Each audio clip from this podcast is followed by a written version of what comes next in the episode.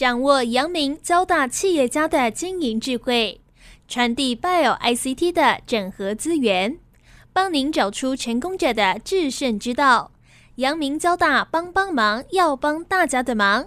欢迎收听由林宏文所主持的《阳明交大帮帮忙》。各位听众朋友，大家好，欢迎收听环宇电台《阳明交大帮帮忙》节目，我是主持人林宏文。呃，很高兴呢，今天呢，我们要来谈一个比较新鲜的话题哦。前阵子哦，我参与这个阿里巴巴哦，他们呃现在每年都会举办电商达人赛哦，去担任评审哦。那在那个评审过程里面，我自己是有很大收获啊，因为台湾有很多的这种哦中小企业哦，他们可以呢在电商上面做生意哦，然后做到全世界的生意。那即使是很小的。好一个产品或者是一个技术哦，他们就可以透过电商哦发扬光大哦啊，甚至一个人、两个人、一对夫妻，或者是传统产业公司，然后这个产品可能也很不起眼哦，但是就在电商上面哦，呃获得很大的成绩啦哦，所以我在这个过程里面自己学的很多，然后我也发现哦，诶，很有趣哦，有两个我们交大的校友哦。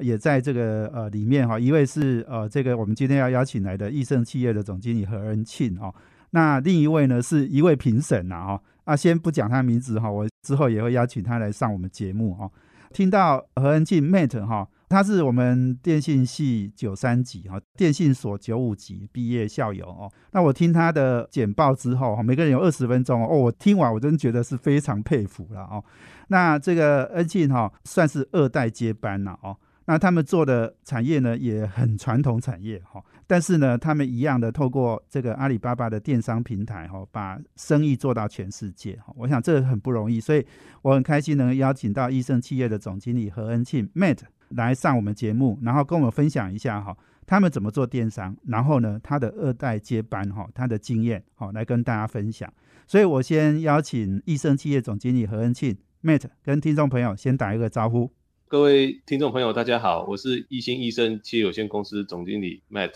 洪文哥好，真的很巧哎，因为我们交大电信系已经被并回去电机系了嘛，所以电信的学长学弟已经绝版了。其实，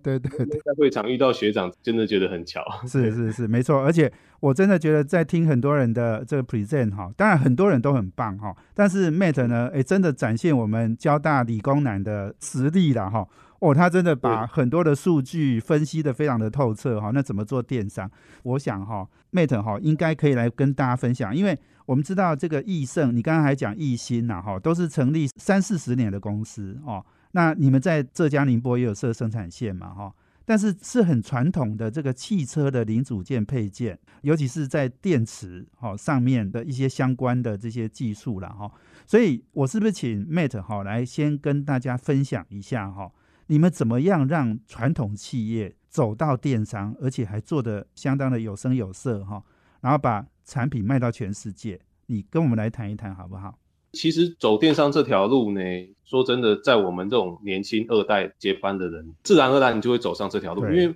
现在年轻人他我们在买东西什么线上网购，几乎都是很习惯做线上购物的嘛。对，所以你在卖东西的时候，很自然而然的，我们会很容易的去接受这种观念。是，然后所以说，再加上说，其实我们网络时代本身，我们在身为理工科背景工程师嘛，也很喜欢去研究钻研一些数据或者是一些原理的时候，你在做这个电商的时候，就觉得说，其实一方面我觉得不但是做生意，一方面对我而言也是一种钻研的乐趣。就说，哎，是这个平台上面可以挖掘很多数据，然后帮助我在生意上面。比起传统的贸易的管道呢，这个对我而言感觉更是如鱼得水的感觉。那大概是这样。那一开始会这么做，当然也是因为我大概接班进来公司大概十十余年。那一开始是从很自然的就从开发开始做，大概进来两三年之后会开始出去参展。那就是传统我们那个制造商获得客人的方式就是拜访客户参展。那拜访客户参展的时候，因为其实那个效果比较。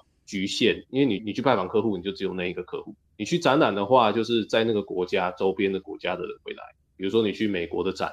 就是美国附近的国家的人会来；欧洲展就是欧洲的国家的人会来，美国就比较不会来。但是如果你一旦上网，等于是像线上展览或者是线上曝光的时候，那个客户是无远佛界的，大大小小都有。对。那我们以前有学过所谓长尾效应嘛，所以网络上面呢，你可以。也可以接到很多很小的客户，虽然量都不大，但是你会接到很多单，累积起来那个量也是不少。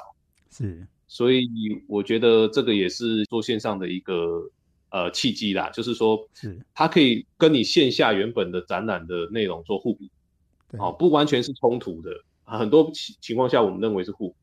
是，然后再加上我我们本身的一些背景跟有点兴趣，所以最后才会选择踏上这条路，这样子。没错，没错。我我想我那那两天哈，台北跟台中两场哈，那听了十六家公司哈，那我听到的一个最重要的感觉就是传统的商展哦，它的效果已经变得很差了哈。那这个透过电商接触到是全世界的呃这个客户哦。那不过我们在讲，就是说传统的这种跟客户的接触哈，当然还是有它的效力了哈，因为你一对一嘛哈，可以谈得很仔细嘛哈，而且见面三分情嘛哦，那看得还有时候还会判断一下你这个人到底值不值得信赖哈等等。那当然在电商，我想它有它很强的优势，那但是它可能也有一些缺点。你刚刚讲就是说哈，哎，这个传统产业要做电商哈。哎，其实可能我听到太多，很多公司都有这种比较保守或是谨慎的态度。你要不要跟我们讲，你你怎么样让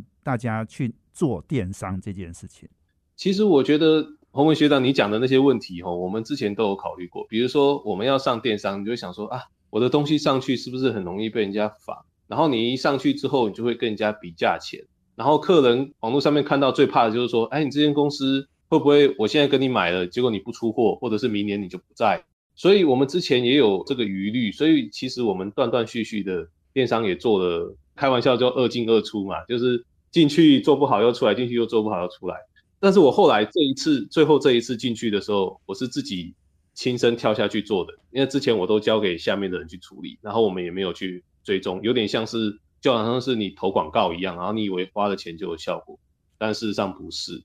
那所以说，我这次自己跳下来呢，就是其实也有针对洪文哥你刚刚讲的那些问题做做解决。比如说呢，我们我们会想办法在我们的网页内页做差异化，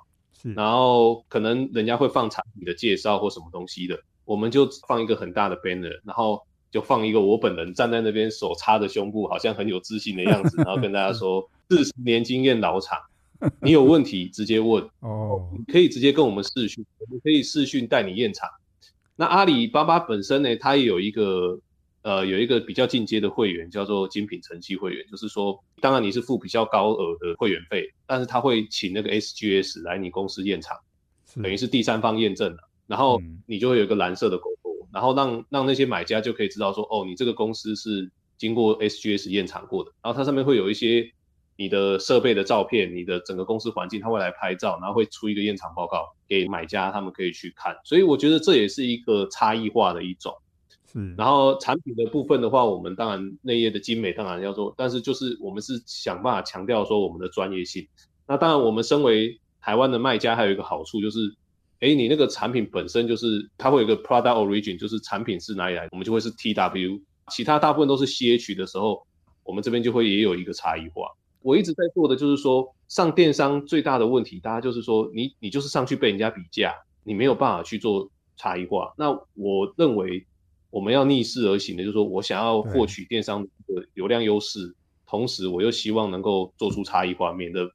被卷入那个洪流红海，那你就很难去做。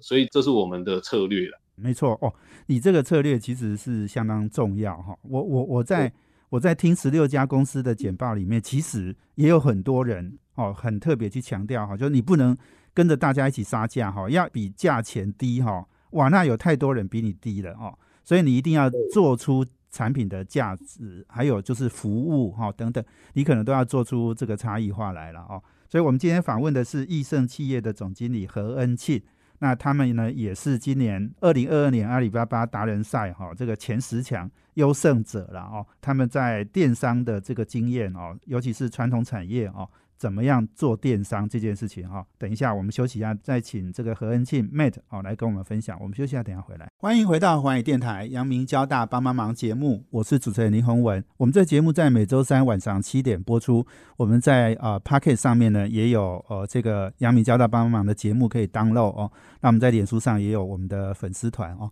那我们今天邀请的贵宾是易盛企业总经理何恩庆。那呃这个。呃，易胜呢，哦，是今年二零二二年阿里巴巴达人赛的十强达人，然后。Made 呢也是念电信系、念电信所哦，之后呢忍痛回家去接班哦，没有到园区去上班了哈。那那其实他做的也相当的出色了哦。那这个也许等一下我们再花时间来谈你你们怎么传承接班，然后怎么做创新哦。那刚刚讲到电商哈这件事情哦，你你刚刚讲就是说。电商有它的很强大的优势了哦，那但是你也要想办法做出差异化哈。我想这一点应该是蛮重要的哦。刚刚你也提到，就是说怎么样说服员工去做这件事，而且你们有二进二出，你表示就是说之前做两次都没有成功嘛，对不对？那你后来你成功是因为你自己。卷起袖子你就聊下去了 哈，你要不要再跟我们来谈谈怎么样克服哈前面两次的这样的一个呃问题，然后解决它这样？其实之前我们真的是像很多商家一样，把阿里当做是一个广告的手段，就是你以为花钱就会有效果。这一次我就跟我们的业务经理说，哎，我这次是真的想把电商做好，嗯，然后有没有什么可以做的？所以他不但推荐我签那个精品成器嘛，然后他也就说，不然你来参加一些那个峰会或者是演讲会。所以我当初也是其实是听了我们呃，等于是我们南霸天商圈的圈友，我们有一个阿里巴巴电商的商圈，就是大家都在讨论怎么把电商做好。那个时候呢，有一个圈友安雄电子的 Jerry，他在台中有一场峰会，然后业务经理就推荐我去参加，我就楼下听。然后呢，有三四个主讲者，其实他们也都是去年的他网上的达人。是，然后我就我就做一些笔记，然后会后我就去跟他交换名片，然后呢，他也邀请我去那个南霸天商圈的聚会去去分享，然后这个时候才是真的把你的眼界打开，然后我这时候才发现说啊，原来我们之前都是花钱给人家做炮灰，人家是这样子在玩电商的，然后你钱花了，你不这样子像人家这样子玩，你就等于是花了钱去给人家垫底，知道吗？搜寻排名在前面的都是人家，都不是你。所以我觉得这个有点像是我本身也很喜欢打电动，你知道吗？就像打电动，你不看攻略本，你就这样子自己瞎打，怎么打都打不赢人家。哦，这个就是哎，我好像找到了一个说明书攻略本，我就开始积极的参与这些活动，然后去吸收，你就知道说，他们就会告诉你一个观念，说其实也是自然的，你慢慢的你自己就会呃，对于这一块就越来越有兴趣，参与程度就越来越多，然后开始你就要开始影响你下面的人跟你一起做，也就是我简报主要的主题就是公升录取搞电商嘛，自己要先去吸收电商的知识，然后获得电商意识，之后呢，再对你下面的人进行灌输，然后呢，形成公司一个整个团队的氛围，然后让大家一起来全力的把这个东西搞好。因为做电商的环境跟我们线下在做生意的环境也不太一样，最大的差别就是线上的单它其实是比较广，但是很碎很散，我们叫做破碎化订单。所以你线下可能你可以接一张一万块美金的单，你到线上可能会接十张一千块美金的单，或者是一百张一百块美金的单。然后当然你的利润可能会比较好啦，但是你的 logistic 啊，或者是你的你的 administrative 的那些管销的费用会比较高。然后这些就是你其实不是单纯的 marketing 的部分会调整，你的整个公司的营运的部分都会要做调整，才有办法去。真正的做好电商转型，所以这个其实说真的，最高经营管理阶层的介入是很重要的。那如果通常是一个老板，然后下面教一个人去说你把电商搞好，这个通常都不太会成功。那我们商圈的例子看到大部分成功的都是二代自己下去搞啊，老板老老板有放权，或者是说有放钱啊，或者是像我这种年轻接班的二代自己下去搞，那这样子通常会比较好。是，刚刚 Mate 提到这个南霸天的商圈哈，哎，这个很有趣哈，因为我刚刚讲到说，哎，我碰到两个交大校友，一个 Mate 嘛哈，一位是交大电子的校友哈，那他刚好是北极星商圈的，你们叫商圈嘛哈。负责人叫什么？叫圈长哦，圈长，圈长哈。对，那北极星的圈长、南霸天的圈长都是我们交大的哈，非常不容易哦。你跟我们分享一下南霸天这个商圈是什么意思？是大家交流的一个平台，是不是？其实这也是蛮有趣，它是一个自发性的、非盈利的，然后大家都是在里面交朋友的。那阿里巴巴它其实，在对于平台的教育训练这边有提供蛮多的资源的，他们有基本的新手学堂课程，然后也有比较进阶的，像一个营队成功营的一个营队。对，那那个是一个三天两夜的课程的一个营队，然后他会在里面把你分组，然后在里面让你去做竞赛，然后就是会让大家建立一些革命的情感。那因为阿里有一句话叫做“一个人走得快，一群人才走得远”嘛。对，那你电商想要做好、做做长、做久、做强，是你就必须要有一群人互相激励、互相鼓励。所以他会哦鼓励你成功赢同同队的那些人后面继续保持联络。慢慢的保持联络的人，他们就会开始形成一个商圈。所以以前其实北部跟中部很早以前就有商圈了，南部一直没有这种电商商圈。他们都开玩笑说是电商沙漠。然后其实南霸天也不是我创，是我们一个呃前辈，就是花千草本的 Eric 陈总他创的。他们就是同一期的成功营的几个商家，南部的商家，他们就决定说，呃，要继续在南部推动这个电商的发展，所以他们在我加入大概前半年，他们就创立了南霸电商圈。是然后我是经由介绍我才加入这个商圈。是我们商圈的模式是这样子，它大概我们一个月会有一次的聚会，像我们这个月的聚会就是在明天，然后礼拜四下午，然后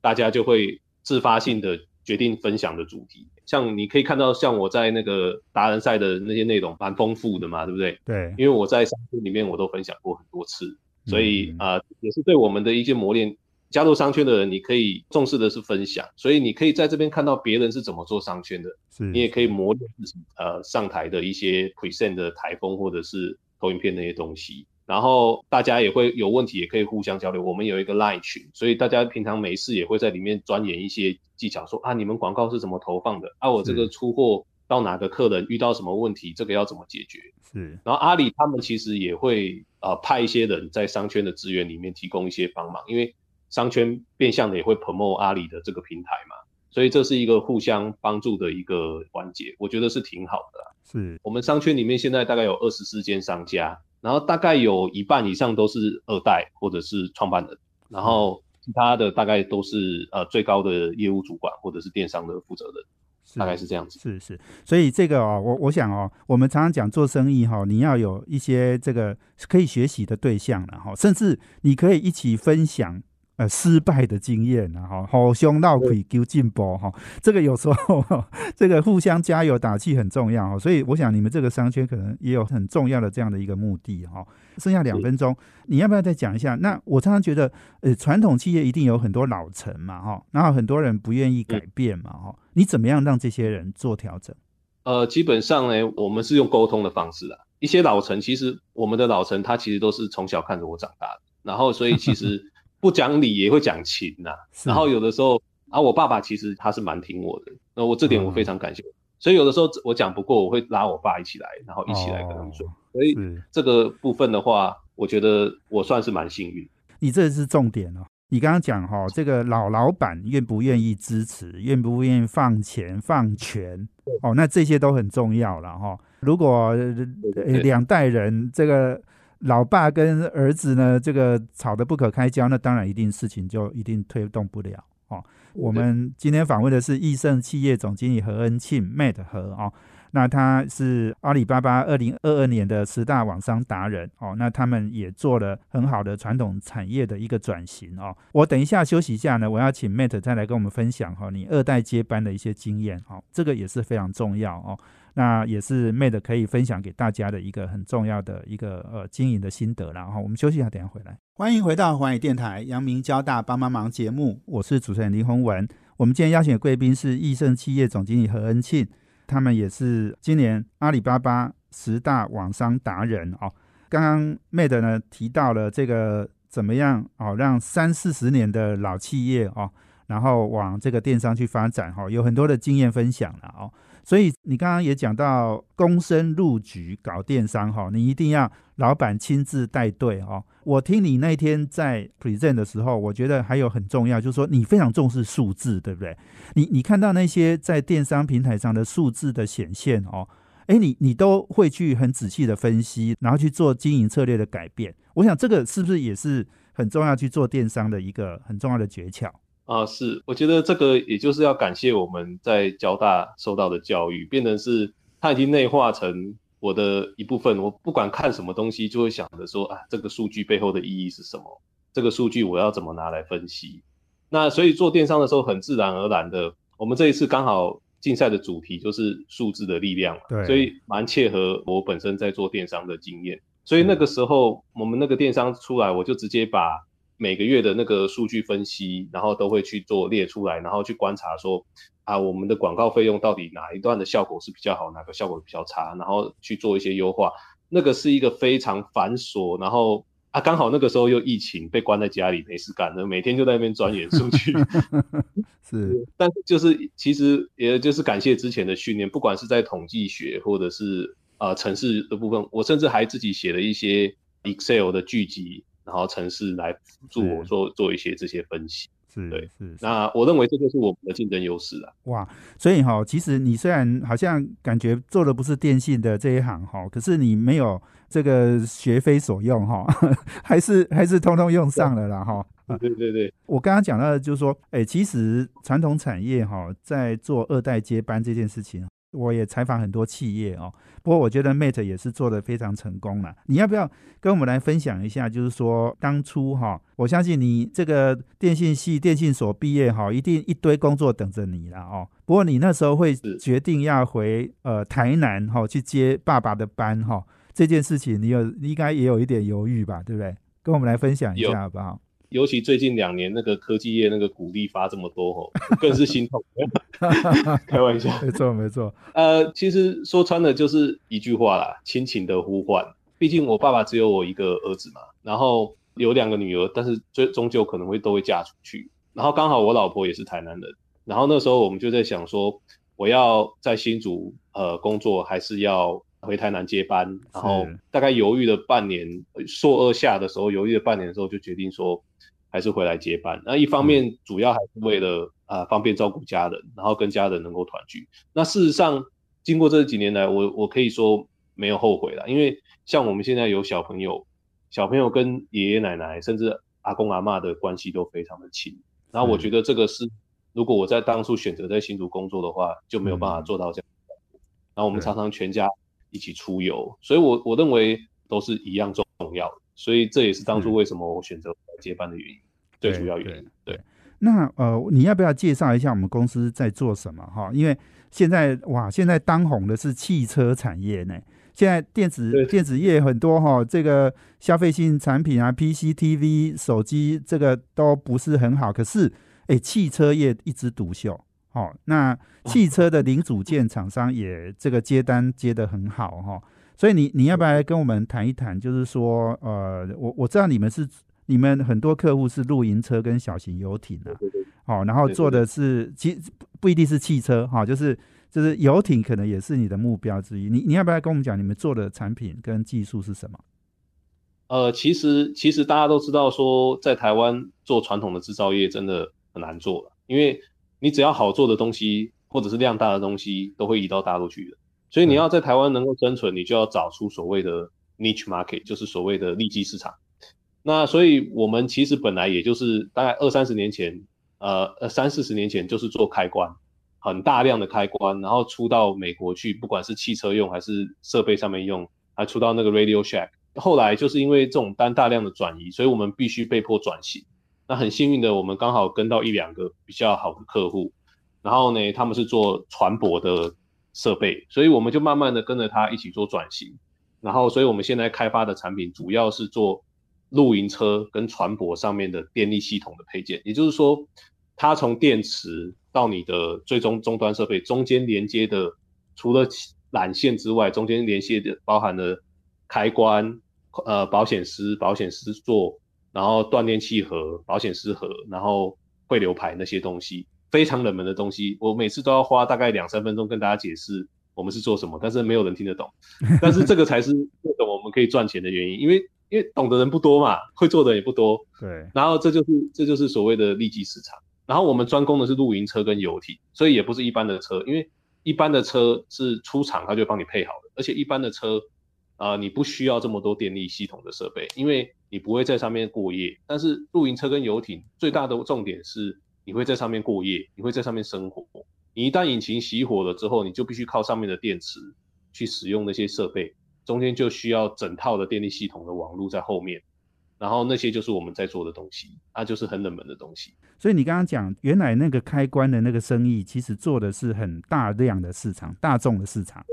哦，所以现在现在是往这个利基的方向去走。哦，比较没有竞争者这样。少量多样，少量多样，对。所以刚刚来讲，就是说，呃，其实你们做的是售后市场，不是原厂的，哎，直接做进去嘛，哈。对，所以对对对，哎，不过露营车跟小型游艇，哎，这个市场可能也不一定在台湾，对不对？哦，台湾是有做游艇啊，哈，但是台湾做的游艇可能我不知道是不是需要哈。不过你你这个应该是在全世界的生意，对我们大概有百分之九十五都是外销。是台湾的游艇市场是非常的呃有竞争力，没错。但是台台湾主要做的是豪华游艇，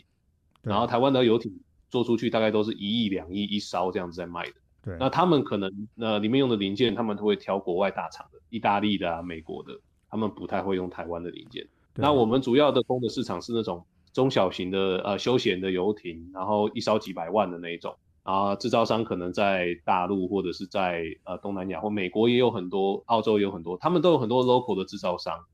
所以像游艇、露营车，他们其实没有所谓的又有原厂啊，但是没有真的那种很大的原厂，他们都是。在 local 的一些改装厂或者是一些小的造船厂，然后他们一年可能就造个几十艘、几百艘，不是像那种呃汽车有那种很大的牌子，然后一年造几十万台车的那种。所以大部分他们也都是用公版的一些配件，他们不会为了一个船型去自己开一个专门的面板或者是专门的设备，他们也都会买这种公版的配件。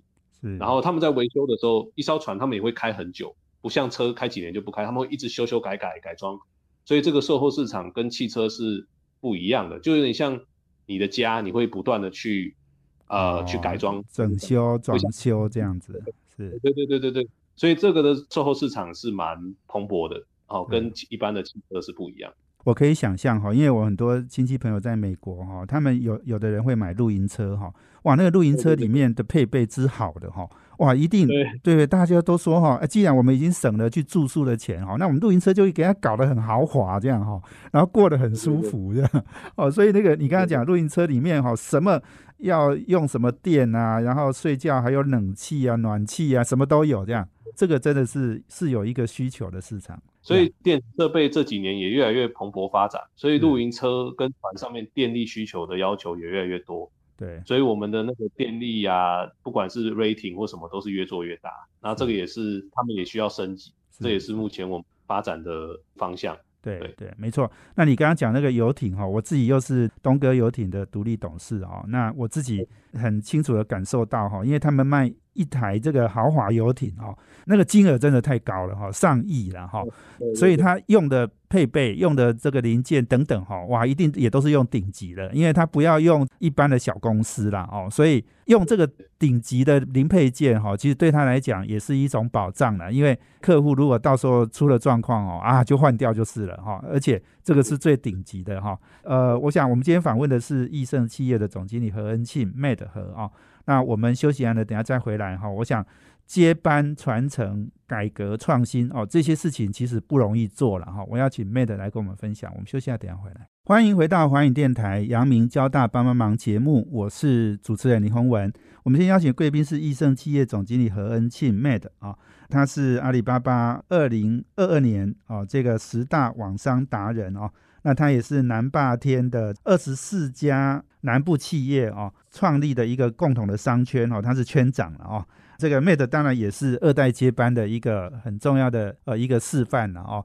那 Made 你来跟我们分享一下好不好？你刚刚讲到你二零零四年呃电信系毕业，二零零六年电信所毕业嘛哈，之后当完兵你就回台南了哈。同学当然很多发展的应该都还不错了哈，不过。接一家企业哦，然后你们员工有多少人？然后你大概怎么样哦？把这个很你刚刚讲的，从很传统的哦做这种量大的开关哈。然后转型到做这种电力系统的配件，哈，供这个露营车跟小型游艇这个市场，我觉得这个中间一定有很多转型的过程。然后你自己也有一些怎么样去作为，哈，然后在传统企业怎么样发挥你的呃这个二代接班的实力，跟我们分享一下好不好？其实我个人觉得，我本身是呃二零零七年当兵完，然后就回公司，然后在公司大概待了两年之后。我爸就跟我讨论决定，我们决定出国念念一个气管啊，最后我念了一个 MBA 硕士回来。所以我个人觉得，如果有机会的话，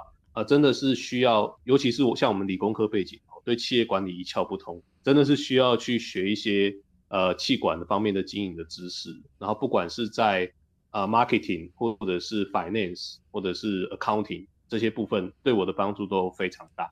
那所以说有机会的话，第一个呃一定要找机会去呃学习一些气管的知识。那当然，如果你不像我有完整的一两年可以出国念书，啊现在也没机会了。那可能就 是可以有找一些课程，或者是去去学习，也都可以。我们商圈有很多二代，他们现在在找一些气管方面的课程去去上课，这也是很好的方法。那另外一个回来的接班，我觉得有一点很重要的就是说，其实传统产业说难听一点哦，就是会比较无趣啊。很多一代哦，他们像我爸很多朋友，他们都在抱怨说二代不愿意接班啊，因为他们现在可能是一世代，或者是他们。比较想要创业是一些比较网络方面的，或者比较新鲜的嗯。对他，你要他回来接这种传统制造业，管这么多人，真的很累，你知道吗？我们在台湾有五十几个人，在大陆有一百多个人，然后每天光一些什么员工来吵就烦死你。所以说，二代接班，我觉得我个人的经验呢，最重要的是你要找到自己的热情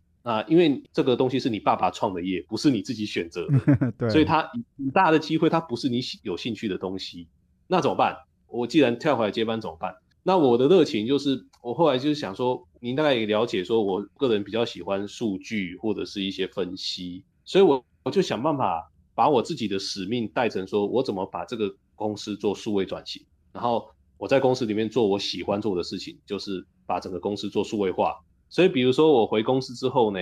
我做了很多表单，然后。我甚至用 Excel 聚集写了很多程式来帮助我们公司。我举个例，比如说我们公司以前算薪资，他必须用计算机一个人一个人这样按，加班多少多少。我就心想说，这个我用 Excel 写一下很快就好啦。然后我不但帮他用 Excel 写好那个，不管是劳健保什么什么都写好，我还把它做了连接，把我们的考绩表跟薪资单做连接，这样考绩只要打完，那个考绩的评语就会出现在薪资单上面，然后员工就可以知道说。主管对你的评语怎么样？然后这个进一步也是凝聚了公司的向心力。那对我而言呢，就是，哎，好像变得说我的工作上面获得了一些成就感、乐趣啊。这就这只是一个例子，就是说我怎么在工作上面找到自己的热情跟兴趣。那我的兴趣就是帮大家改善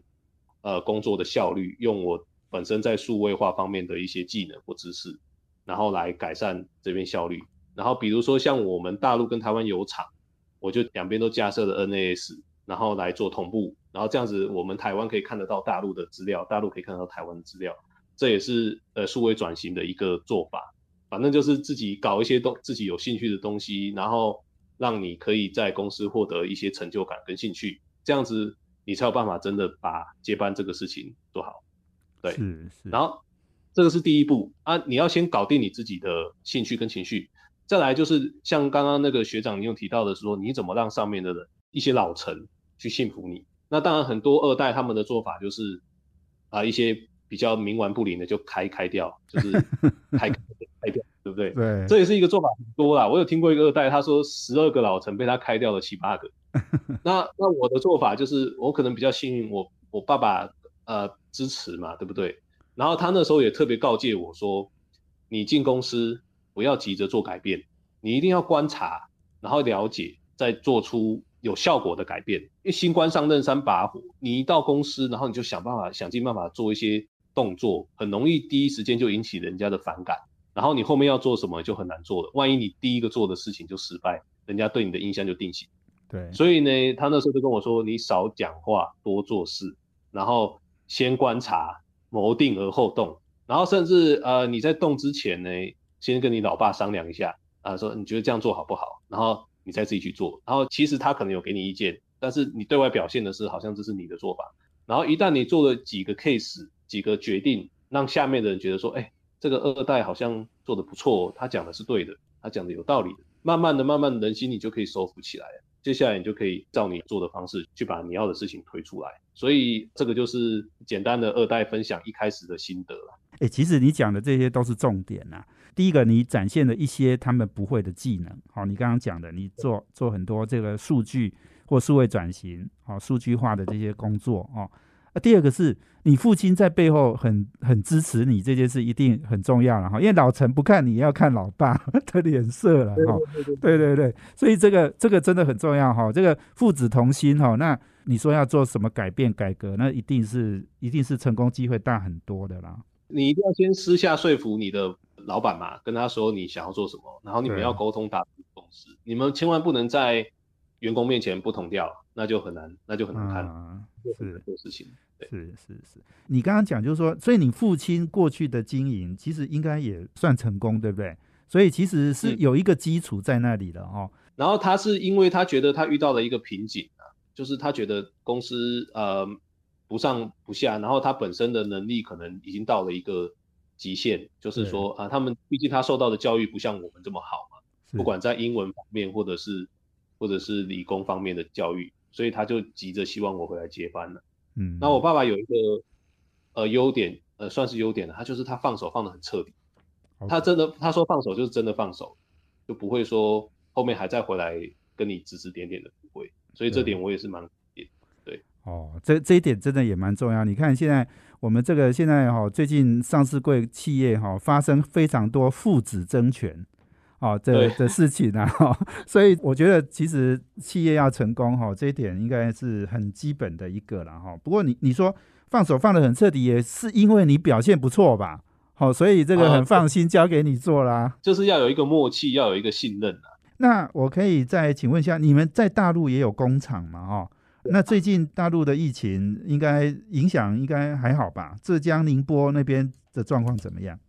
就是呃要封不封的啊，之前封了一个礼拜，就是货运不能进出，我们就影响很大。但是员工生产没有受影响啊，没有到像上海，所以这一两年真的大家都很难做了，单子是很多，但是利润就很差。大家都说营收创新高，获利创新低，这种营运成本都一直在增加。是，然后随时随地就给你封一下，封一下，这个真的很麻烦。所以我们变得营运的，就是说现在都变得。感觉全球化的脚步在倒退，就是我们本来东西可以从那边进来，现在很多东西不能停的东西，我们都要考虑在台湾再开一个模具，然后在台湾就地生产。全球化的脚步现在反而退回在地化，所以这个部分也是我们现在要克服的一个问题。是是是，哇，所以这些也都是非常大的挑战哦。其实妹子，你刚刚在讲的这些很多问题哈，其实很多企业也应该都要面对的啦哈。所有的国家都在自己建生产线这件事情哈，也是会影响整个产业的发展哦。所以我想时间真的很有限，我们今天非常谢谢益盛企业总经理何恩庆接受我们访问，谢谢，也谢谢我们听众朋友的收听。我们阳明交大帮帮忙要帮大家的忙，我们下周见，谢谢，拜拜。